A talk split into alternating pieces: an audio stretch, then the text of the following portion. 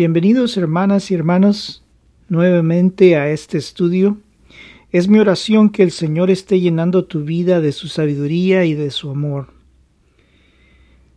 La profecía del libro de Isaías continúa, he de continuar con esta profecía del libro de Isaías y pues eh, analizamos anteriormente lo que veíamos en los capítulos del 1 al 10 Ahora entramos al estudio del capítulo 11 al capítulo 20.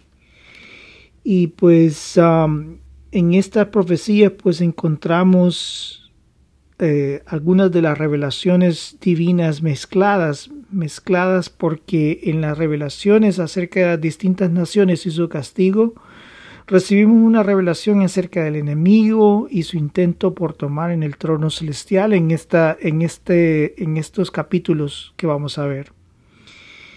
El capítulo 11 de Isaías recibe Isaías recibe una revelación acerca del reino de Cristo en la tierra. Su poderosa acción sobre la sociedad hace que la justicia brille a todo nivel. El hombre no posee las cualidades de Cristo. Una de ellas que es muy importante es saber qué hay en el corazón de los hombres. No va a ser algo como tal vez esta persona fue que dijo esto o tal vez esta persona va a hacer esto. Es lo que lo que hacen gobernantes hoy, que, que tratan de buscar las pruebas, tienen que investigar, tienen que saber esto, tienen que saber lo otro.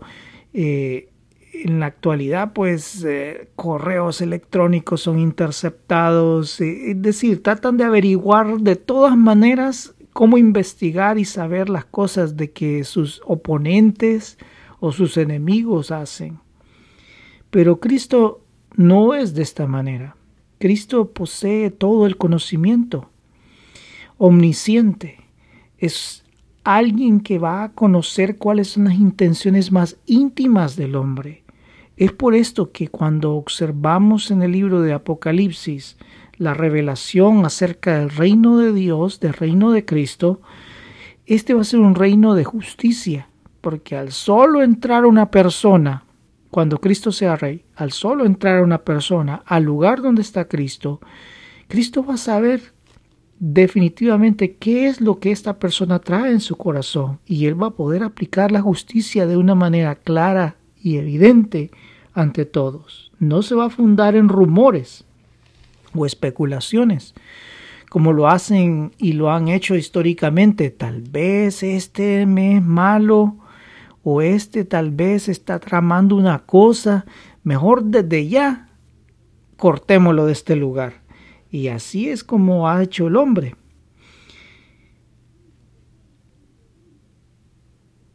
Los hombres pues especulan lo que pasa y fundan sus acciones en rumores. Esto provoca que no haya una justicia perfecta, sino más bien una justicia fallida. También el hombre vislumbra todo desde el punto de vista económico, mientras Dios lo vislumbra desde el punto de vista espiritual y moral la justicia será real. Esto provocará que exista paz, pero no es una paz cualquiera. El ser humano se encuentra en un mundo lleno de pecado donde todo sufre, desde los animales, la naturaleza y la humanidad. Cristo traerá una paz que llenará a la tierra a todo nivel. Los animales salvajes vivirán pero en paz con sus semejantes. No existirá esta terrible lucha del más fuerte, la teoría evolutiva expuesta por el hombre. En estos versículos del capítulo 11 llevan el tema en la versión Reina Valera, dice reino justo del Mesías, y se hace una descripción de cómo va a ser este reino del Mesías. Dice de que va a haber pues paz, va a haber eh, una justicia, va a haber, eh, es decir, va a haber paz, va a haber una serie de cuestiones que nosotros no disponemos en la actualidad. Nosotros tratamos de buscar que haya una paz, pero en realidad no existe eso.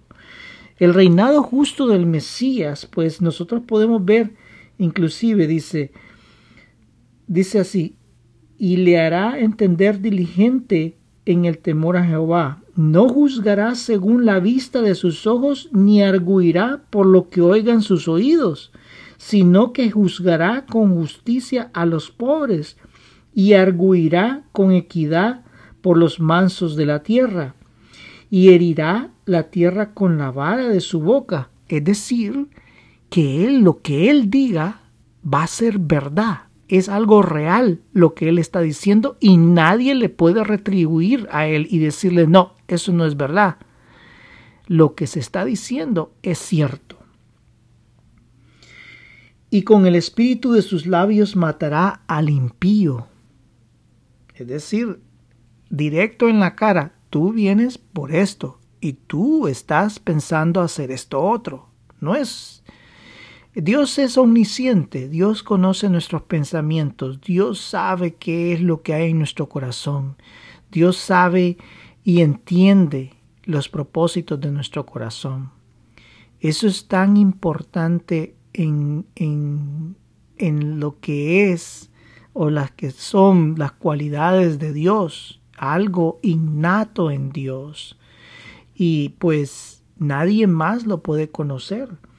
Y ese Mesías, pues, como conoce es las, las cualidades de Dios transmitidas a cualidades del Mesías, es decir, el Mesías es Dios mismo, para hacerlos saber de con estas cualidades que se le hace comparación al Mesías nos permite a nosotros conocer de que ese Mesías es Dios mismo, porque nadie, ni ángeles, ninguna cosa creada tiene la posibilidad de conocer las intenciones de nuestro corazón.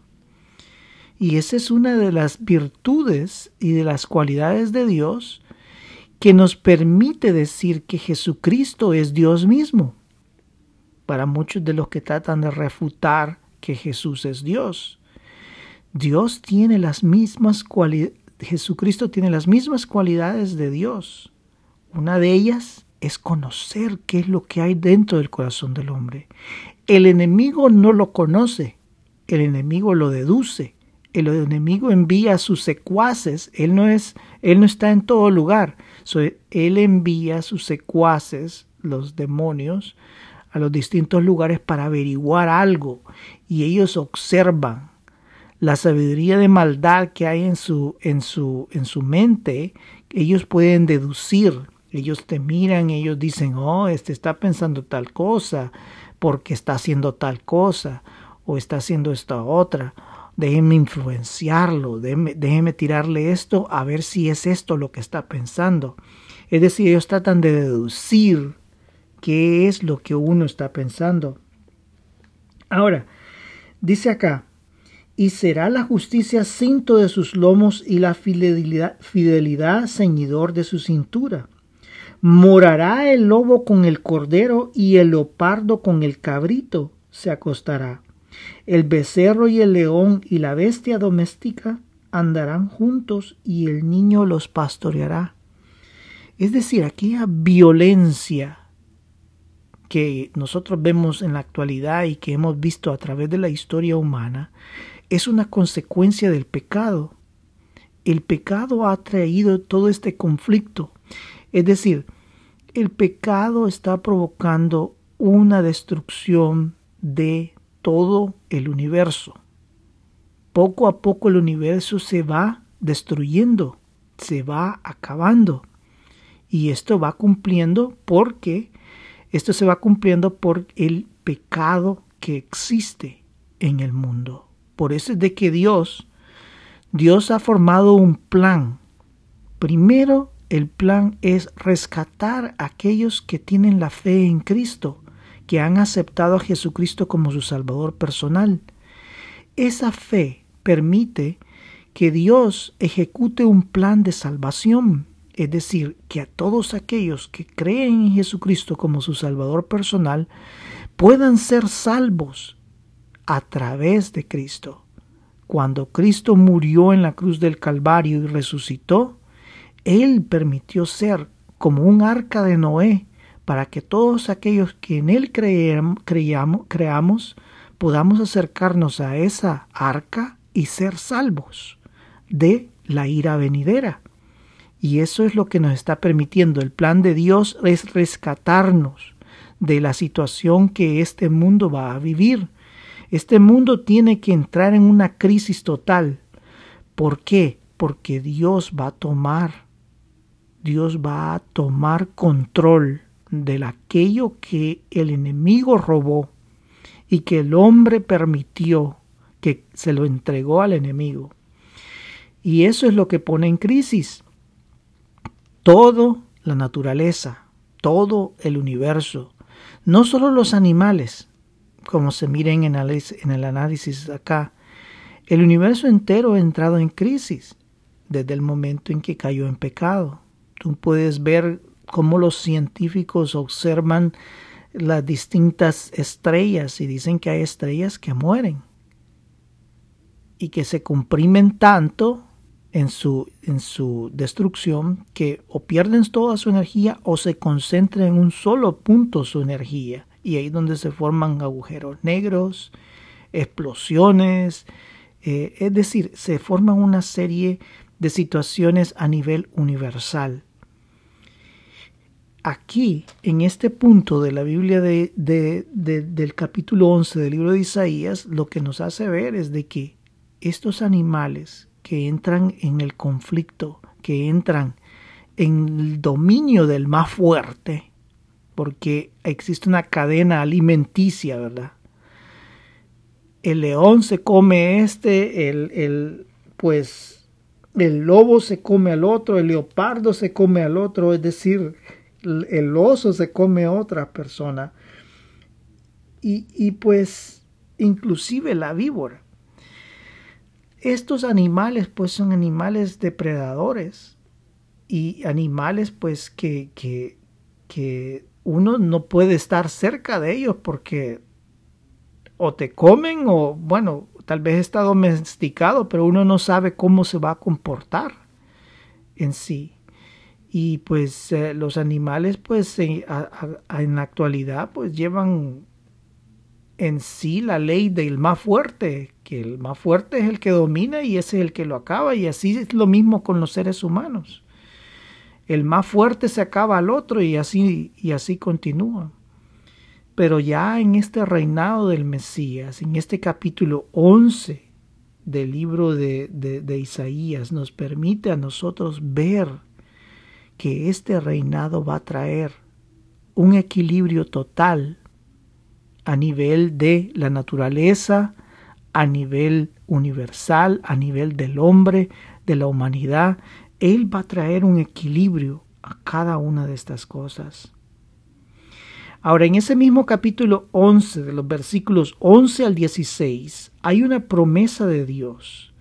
Una promesa de que Él sabe de que va a haber un arrepentimiento del pueblo hebreo y Dios promete que cuando ocurra ese arrepentimiento, ese pueblo retornará a la amada tierra. Dios levantará el castigo contra su pueblo y estos vuelven nuevamente a sus tierras. Qué hermosa acción de un Dios que tiene misericordia. Eso sí, muchos han perecido y han pasado por la esclavitud y el exilio. Pero sus, corazones reconocen su pecado, así como nosotros lo vimos en el libro de Daniel, cuando Daniel hace esa oración de intercesión por su pueblo, en donde él, él siendo una persona que yo la podría categorizar como justa, él mismo se humilla y le pide perdón a Dios le pide perdón e intercede por su pueblo. Le dice a Dios, somos pecadores, te hemos fallado, definitivamente lo hemos tirado todo al piso, lo hemos tirado todo. Hemos tirado tu salvación, te hemos, te hemos echado fuera. Y, y, y esa oración pues es tremenda pero en sí Dios reconoce que va a haber un retorno de los hebreos a la tierra amada nuevamente. El capítulo 12 es un cántico de acción de gracias ante la acción divina de misericordia de Dios. Estuviste enojado, pero tu ira ha pasado. Podemos ver en el versículo 1. El Señor es mi refugio y mi fuerza. Él es mi salvador. No temeré, estaré confiado. El perdón trae esa esperanza y esa confianza en Dios cuando retornamos al amor divino y nos mantenemos firmes en Él. Él nos proporciona la seguridad necesaria. Este es el secreto de la paz en nuestras vidas. Vidas conforme a la voluntad de Dios, vidas que han tomado una decisión de mantenerse firmes.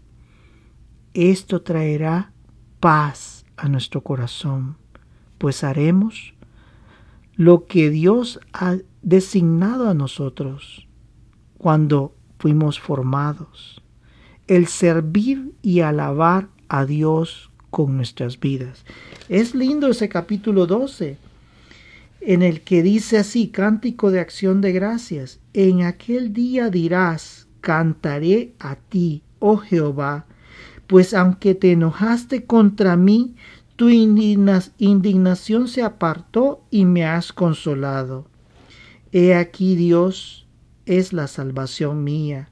Me aseguraré y te no temeré, porque mi fortaleza y mi canción es Jehová, quien ha sido salvación para mí. Sacaréis con gozo aguas de las fuentes de la salvación, y diréis en aquel día, a Jehová, aclamad su nombre, haced célebres en los pueblos sus obras, recordad que su nombre es engrandecido. Es lindo ver esto. En el capítulo 11 se nos dice que el pueblo de Israel se iba a arrepentir, que el pueblo de Judá se iba a arrepentir y que estos van a volver a la tierra a sanar nuevamente. Y eso, por el arrepentimiento de ellos, es que viene este cántico de alegría, el sentir que estás en paz con Dios, el sentir que Dios te apoya, el sentir que la confianza vuelve a ti. Es lindo cómo se puede ver que existe nuevamente esa confianza que vuelve esa paz a nuestro corazón en el momento en que nosotros nos arrepentimos de nuestro camino, podemos sentir nuevamente la presencia de Dios, la presencia de su Espíritu. Comparable a esto que le pasó a Israel, muchas veces nos pasa a nosotros eso. Nos apartamos de Dios, dejamos de Dios, pecamos. Y pues eso nos quita la paz, nos trae en nuestro corazón que haya una desconfianza de la vida, eh, no sabemos qué es lo que va a ocurrir, comenzamos a temer, comenzamos a escuchar los rumores y esos rumores comienzan a poner aquel miedo en nuestro corazón de muchas cosas, de muchas cosas. Pero cuando nuestro corazón se arrepiente, cuando nuestro corazón vuelve a estar en confianza con Dios, nosotros comenzamos a sentir aquella paz vuelve a nosotros, aquella paz, aquella, aquel amor. Podemos sentir el Espíritu de Dios dentro de nosotros que nos da la paz. Qué importante es esto, el poder comparar nuestras vidas con lo que le sucedió a Israel, porque nos pasa a todos. Ahora, la profecía contra la, Babilonia antigua está en el capítulo 13. Babilonia se lanzó para castigar a los rebeldes israelitas, fue instrumento de castigo. Pero, pero, si los babilónicos no se arrepienten de sus acciones, Dios procederá a ejecutar la justicia. Es cierto, se, se usó a los babilónicos para poder ejecutar la justicia contra Israel. Pero si estos no proceden a volverse a Dios, que si tú lo observas a través de Daniel, sus amigos y todos los que habían sido llevados, deportados a Babilonia, pudieron ser testimonio al rey mismo de Babilonia para que él fuera, recibiera lo que era Dios, quién era Dios, y que ellos pudieran reconocer en sus vidas a Dios como su Salvador. Lo hicieron, lo reconocieron que sí era poderoso, lo pusieron en, en ese lugar, pero de, de sus dioses, pero en realidad ellos no abandonaron sus caminos, ellos no dijeron despedazo todos estos dioses y de, pongo nada más a, a, Dios, al verdadero Dios Jehová. Ellos no dijeron eso. Entonces Dios procede a hacer o ejecutar la justicia. Babilonia fue reducida en la lucha contra los medos. La ciudad que era la puerta de los dioses, así la llamaban, fue reducida a pedazos. En estos pasajes hay una mezcla del juicio futuro contra el anticristo, tal y como lo vemos en los versículos 9 al 11. Veamos qué es lo que dice. Y dice, He aquí el día de Jehová viene, terrible y con indignación y ardor de ira, para convertir la tierra en soledad y raer de ella a sus pecadores por lo cual las estrellas de los cielos y sus luceros no darán su luz, y el sol se oscurecerá al nacer, y la luna no dará su resplandor.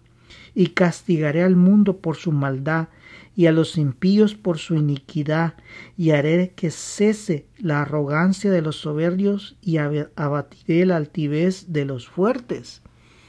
Si tú te recuerdas en el estudio del libro de Apocalipsis se menciona esto cuando cae la gran Babilonia y el centro de operaciones del anticristo cae en una gran oscuridad. Y es tremendo porque se derrama el juicio de Dios sobre el imperio del anticristo.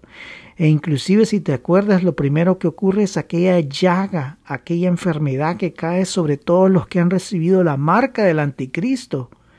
Y, y ellos pues en lugar de arrepentirse comienzan a, decir cosas contra Dios. Ahora, hay una promesa de la destrucción de Babilonia. En los versículos 19 al 22 nos menciona que nunca más esa ciudad se volverá a ser reconstruida. Y esto es cierto. Esto es cierto. Estamos hablando del periodo de tiempo de 700 antes de Cristo. Ahora, veamos a este, este año 2023. ¿Qué es lo que, dónde está esa ciudad? Esa ciudad pues fue destruida por los medos. Cuando llegó Alejandro el Grande, éste quiso reconstruir la ciudad. Y cuando se puso en su corazón de que quiso reconstruir la ciudad, éste murió de manera misteriosa. Algunos dicen que fue una enfermedad, otros dicen de que uno de sus eh, eh, generales lo envenenó. Pues quién sabe, pero él murió y no pudo reconstruir la ciudad. Y la ciudad fue olvidada hasta que llegó Saddam Hussein al poder. Este quiso reconstruir la antigua Babilonia. Y pues hizo una reconstrucción de los muros y, pues ah, de la puerta de entrada y, de varias cosas, pero es un lugar que no está habitado. E inclusive él hizo un castillo, es decir, una gran mansión cerca de donde estaba este, este pues, esta ciudad. Y se dice, yo estuve viendo un documental en donde él nunca, nunca llegó ahí y ese lugar quedó abandonado totalmente. Reconstruyó los muros de la antigua ciudad y puso su nombre en algunos ladrillos de la reconstrucción, pero nunca logró hacer hacer toda la reconstrucción de la ciudad y volverlo un lugar habitable. En la actualidad el lugar ha sido nombrado como un lugar protegido, eh, es un lugar arqueológico, pero nunca más hemos visto su antigua gloria.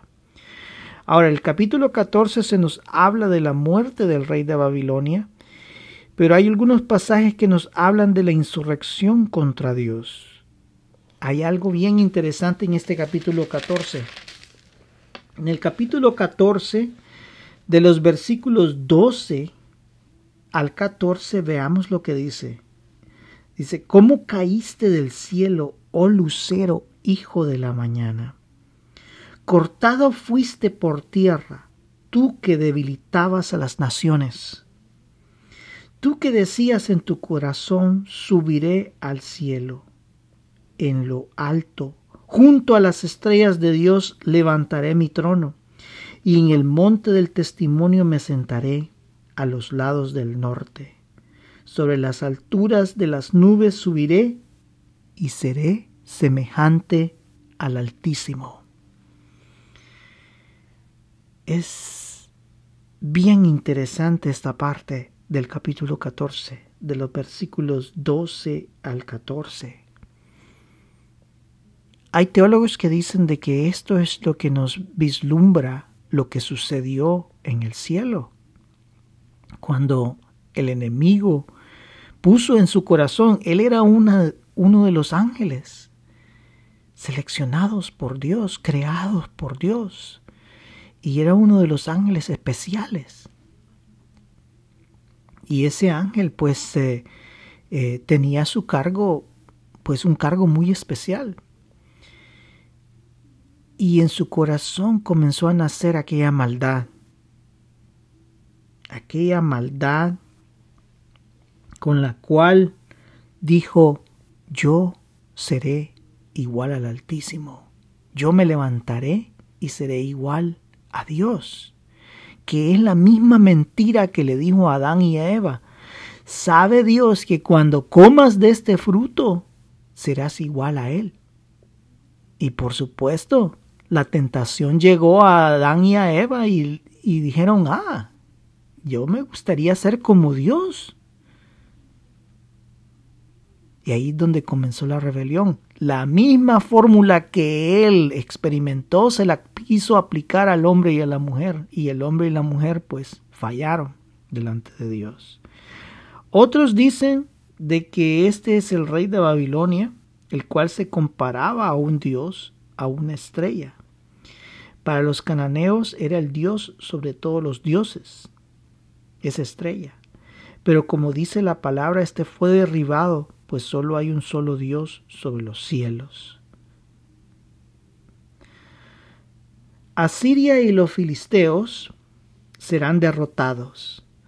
Aquellos poderosos que tenían todo el control de las civilizaciones, ahora se verán humillados.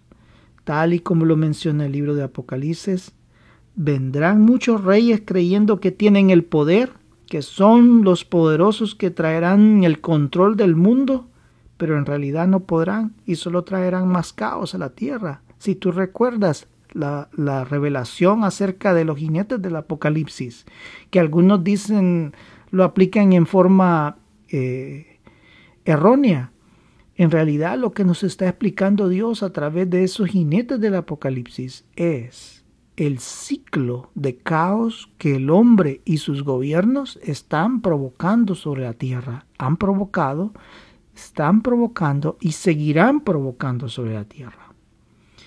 Ahora en el capítulos 15 al 16 se nos habla de la tierra de Moab. Moab era una... La tierra de Moab o los moabitas eran parientes de Israel. Son descendientes de Lot uno de los hijos de la relación de incesto entre Lot y una de sus hijas. Ahora Moab ha servido de bendición y maldición para con su relación con Israel. Cuando Moisés en su camino hacia la tierra prometida se encontró con este pueblo y el rey de Moab decidió buscar una maldición espiritual contra Israel. Se le llamó a Balaam este fue contratado para maldecir al pueblo de Israel. Pero Dios se interpuso y evitó que Israel fuera atacado de esta manera. mas la maldad de este pueblo se hizo de una manera diferente. Es, es tremendo porque la, Moab buscaba la maldad contra Israel. Entonces, como no lo pudieron lograr a través de la, de la maldición, que era lo que buscaba el rey moabita, que Balaán hiciera, que maldijera y que con hechicería, eh, porque lo que puedo decir ahí es, es algo, pues, de maldad que se iba a hacer contra Israel y Dios lo evitó a Balaam. Le dijo, no, no lo vayas a hacer, porque si lo haces te va a caer. Entonces, en este caso, ¿qué fue lo que hicieron? Los moabitas mezclaron sus mujeres con los hombres de Israel y las mujeres introdujeron el culto a otros dioses en Israel, las mujeres moabitas. Muchos israelitas murieron debido a esto. Ahora, hablando de cosas buenas de los moabitas, cuando David huía de Saúl, David llevó a sus padres al rey de Moab para que los protegiera. Eso fue una de las cosas buenas. Y también el pasaje de Ruth y Noemi, donde Ruth era la moabita, pero con su matrimonio con vos surge una línea de, de, de donde vendría pues David y Jesús. Los capítulos hablan de la profecía contra Moab, pero su pecado, el pecado que ellos hicieron, será juzgado. Pero hay algo que me llama la atención.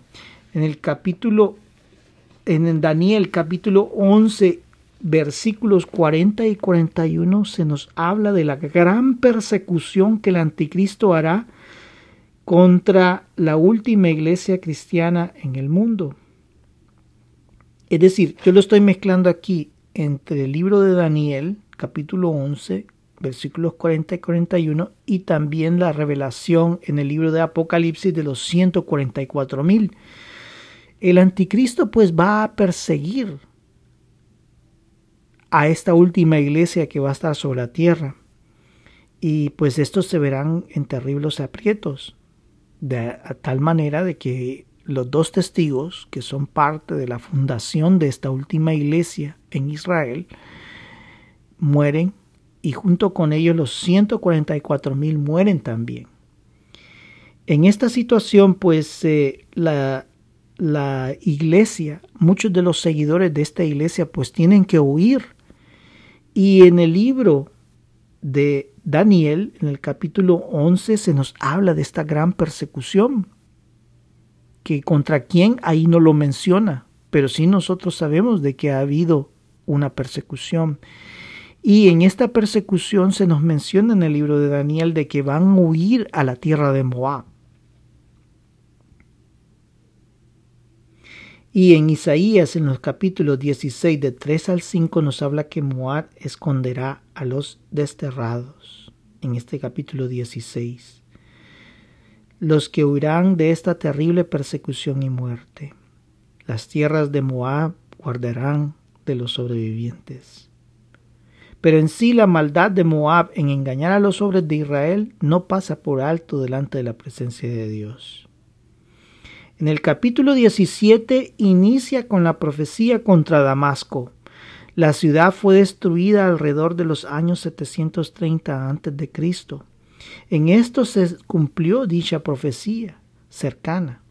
Algunos teólogos mencionan que esto sucederá en el futuro, mas otros hablan que fue la destrucción hecha por Asiria. Damasco fue reconstruida y en la actualidad es la capital de Siria. La segunda parte del capítulo 16, perdón, 17, nos habla de las obras de desobediencia de Israel. En lugar de buscar a Dios y alabarle, estos se apartan. Ante la desobediencia espiritual, esta se traducirá en una falta de bendición a nivel físico. Sembrarán y sus frutos serán escasos o, se, o perecerán. El capítulo 18 nos habla de Etiopía. Estos trataron de enlistar a Judá en su lucha contra Asiria, pero no lo lograron, sino que al final Etiopía buscará a Israel y a su Dios para bendición. Es decir, hay una mezcla. Eh, una mezcla en el sentido de que en ese tiempo, pues Etiopía buscaba enlistar a Judá para luchar contra Siria, pero no lo lograron. En, sí, perdón, se nos muestra una profecía futura en donde Etiopía buscará a Israel y a su Dios para bendición. El capítulo 19 se nos habla de la profecía contra Egipto. En este, perdón, en este tiempo Egipto estaba controlado por Etiopía, en el tiempo de Isaías, por lo que la profecía está ligada con el capítulo 18, el capítulo 18 que habla de Etiopía. Pero encontré algo que ya me llamó la atención. Según recordamos el poder de los magos y hechiceros de Egipto en los tiempos de Moisés, poderes que venían del enemigo. En los, en los versículos 3 al 4 y 14 se nos habla que ellos serán confundidos, caerán bajo el poder de un rey que los dominará cruelmente. Veamos qué es lo que dice. Capítulo 19, versículos 3 al 4. Y el espíritu de Egipto se desvanecerá en medio de él, y destruiré su consejo, y preguntarán a sus imágenes, a sus hechiceros, a sus evocadores y a sus adivinos, y entregaré a Egipto en manos del Señor duro, y rey violento que se enseñoreará de ellos, dice el Señor, Jehová de los ejércitos. Y en el versículo 14 dice, Jehová mezcló espíritu de vértigo en medio de él, e hicieron errar a Egipto en toda su obra como tambalea el ebrio en su vómito. Egipto pues estaba en este tiempo dominado por Etiopía, y este era el rey cruel que le llamaban. Pero a la vez se nos menciona de esta parte, en donde estos hechiceros, pues ellos buscaban el consejo de qué era lo que iba a hacer a través de los hechiceros, de los magos, de todas estas personas. Y según recordamos cuando Moisés confrontó a esta gente, el poder que esta gente tenía era el poder del enemigo. Y hacían una mímica, es decir, igualaban con los milagros que hacía Moisés los trataban de igualar y los hacían, pero en sí el poder de Dios era más grande. Como recordarán, la vara de Aarón cuando la tiran al piso se convierte en una serpiente, y los magos y hechiceros del faraón hicieron lo mismo. ¿Y qué es lo que ocurre? Hicieron lo mismo y pusieron una serpiente, pero la, la serpiente formada a través de la vara de Aarón, devoró a las serpientes que habían formado los hechiceros. Ellos podrán tener un poder casi igual, casi, pero es Dios quien tiene la última palabra y todo el poder. Hay una profecía futura acerca de Egipto. En los versículos del 19 al 22 se nos menciona que Egipto volverá sus ojos a Dios y estos serán bendecidos. Veamos que en el versículo del 19 al 22. En aquel tiempo habrá altar para Jehová en medio de la tierra de Egipto y monumento a Jehová junto a su frontera. Y será por señal y por testimonio a Jehová de los ejércitos en la tierra del Egipto porque clamarán a Jehová a causa de sus opresores y él les enviará salvador y príncipe que los libre. Es una profecía futura porque Egipto está dominado por una religión muy distinta, inclusive en la actualidad musulmán. Eh, pero en el tiempo ya del reino de Cristo, ellos volverán sus ojos a Cristo, ellos volverán sus ojos a Dios y clamarán a Dios y pedirán a Dios. Es una profecía futura acerca de Egipto. Por último tenemos el capítulo 20, en donde es anunciada la conquista contra Egipto y Etiopía por parte de Asiria, y cómo esto anuncia que las alianzas humanas no funcionan, sino que más bien serán las alianzas con Dios las que triunfarán. Dios nos habla fuertemente a través de estos diez capítulos, del 11 al 20. Dios, ¿qué es lo que nos está diciendo? Nos está diciendo de que el arrepentimiento es algo importante en nuestras vidas. El arrepentimiento y el buscar de Dios es algo que es esencial en nuestros corazones. El humillarnos delante de Dios, porque esto traerá paz y bendición en nuestras vidas. Bendición espiritual primeramente, que es lo más importante. Y Dios nos proveerá lo que necesitamos. Nos proveerá el alimento, nos proveerá la ropa. Dios nos ama y Él es el que nos protege. Debemos de buscar siempre de Dios. Aquí vemos las naciones que pues se levantan contra Dios, que se levanta contra lo que es eh, lo que es Dios en sí. Y pues estas naciones como nunca tuvieron a Dios en su corazón, e inclusive Babilonia, la cual recibió a estos exiliados, que se los llevó como esclavos, e inclusive Daniel y sus amigos estuvieron allí que le pudieron predicar directamente al rey de Babilonia. Pero ni aun así este rey, al ver las obras de Dios en la vida de estos hombres, ni aun así quisieron eh, cambiar el rumbo de estas naciones. Y pues esas naciones perecieron. Eso nos está diciendo también de que si Dios nos está hablando en nuestro corazón, que no seamos sordos, sino que abramos nuestro corazón, abramos nuestra mente a Dios, que Dios pueda entrar en nuestro corazón, cambiar nuestra vida. El secreto del triunfo en la vida humana, no estoy hablando del triunfo a nivel humano, triunfo a nivel humano, pues Dios, Él verá en nuestras vidas, qué es lo que nos va a dar y qué es lo que Él va a ejecutar en nuestras vidas de acuerdo a su voluntad. Pero el triunfo del ser humano, el triunfo del ser humano a nivel espiritual, que es lo más importante, que es lo que vivirá por los siglos de los siglos, que es un elemento eterno, porque es parte de Dios. Ese elemento es lo que debe de triunfar es lo que nos permite a través de Dios que exista el triunfo y es lo que Dios nos quiere dar. Sin eso nosotros no podemos vivir.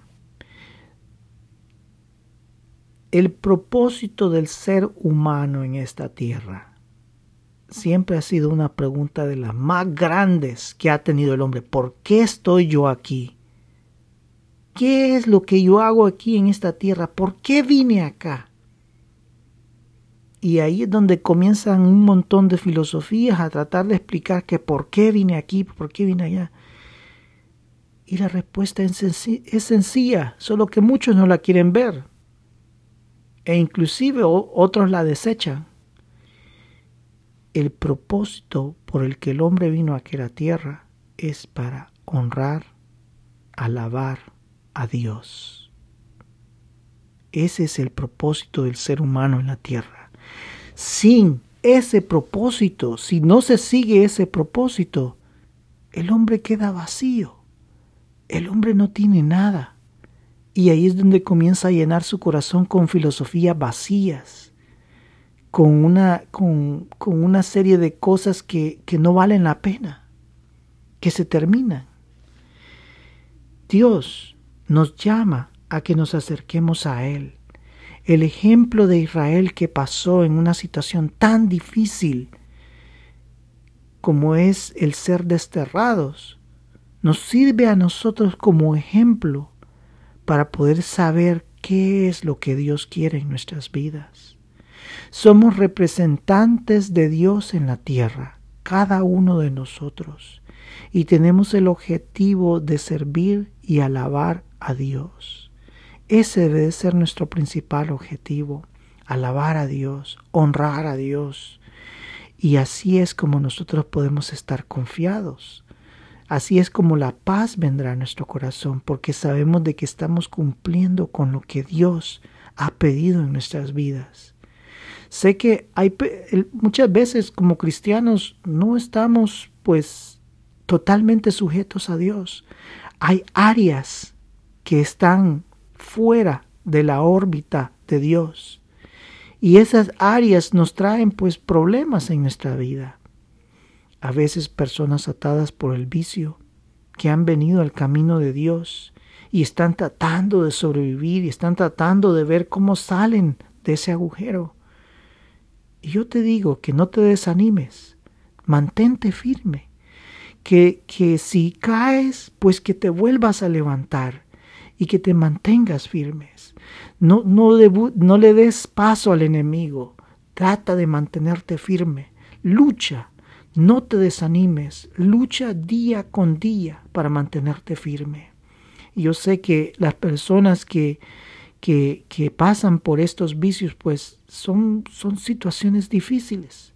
Pero yo te puedo decir una cosa, Dios va a triunfar al final te lo puedo asegurar. Y Dios traerá paz a tu vida. Dios traerá amor, la presencia del Espíritu Santo, que es algo tan anhelado, algo que es tan importante. El Espíritu Santo vendrá a tu corazón y traerá paz. Ese es el mensaje de esto. Podemos ver muchas cosas, eh, profecía acerca de de Etiopía, profecía acerca de Egipto, profecía acerca de Israel, profecía acerca de, de este, de Damasco y aquí y allá.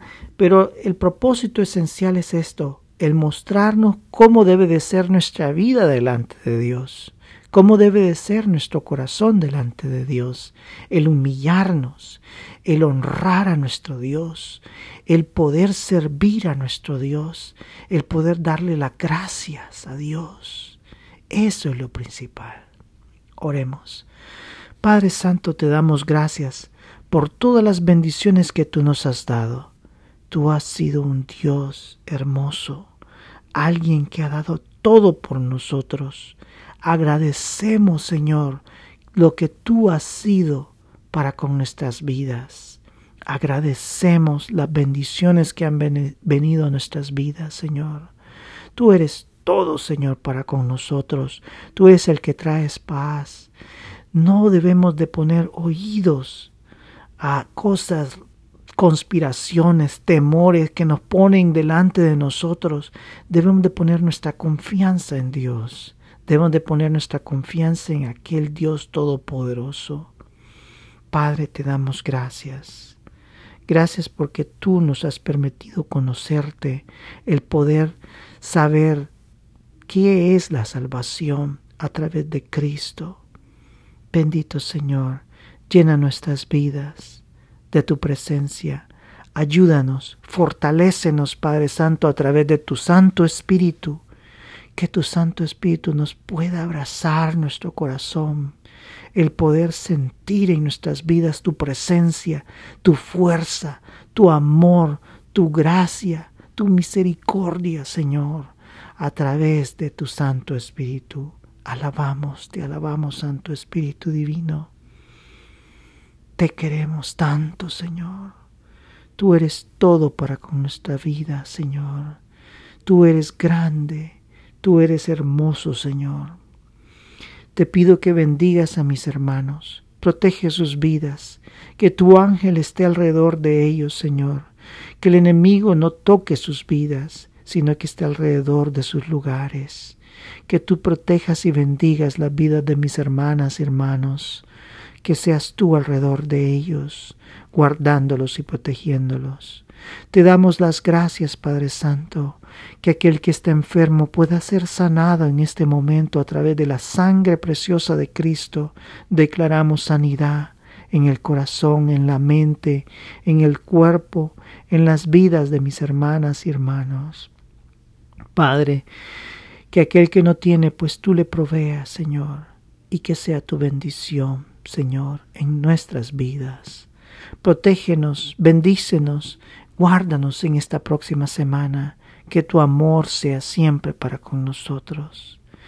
Señor, ayuda a aquellos misioneros que están en lugares difíciles, que seas tú proveyéndoles lo necesario, a los huérfanos, a las viudas, Señor, de tu pueblo, Señor, aquellos que han creído en tu palabra, que están abandonados, que están solos, Señor. Guárdalos, protégelos, Señor. Provéeles, Señor, a través de tu amor. Provéele gente, Señor, que estén alrededor de ellos. Alabamos tu nombre, Señor. Oramos en el nombre poderoso de Cristo Jesús. Amén y amén. Te espero para el próximo estudio del libro de Isaías. Seguiremos con los siguientes capítulos. Espero que te eh, que estés siendo bendecido a través de este estudio. Eh, he decidido tomar 10 capítulos. Tú puedes leer cada uno de estos capítulos, encontrar cosas muy interesantes tal y como yo lo hice. Que tu vida sea bendecida y pues alabo a Dios Alabo a Dios por su misericordia y porque me ha permitido eh, llegar a tu lugar, a donde tú estés. Bendito sea el nombre de Dios. Amén.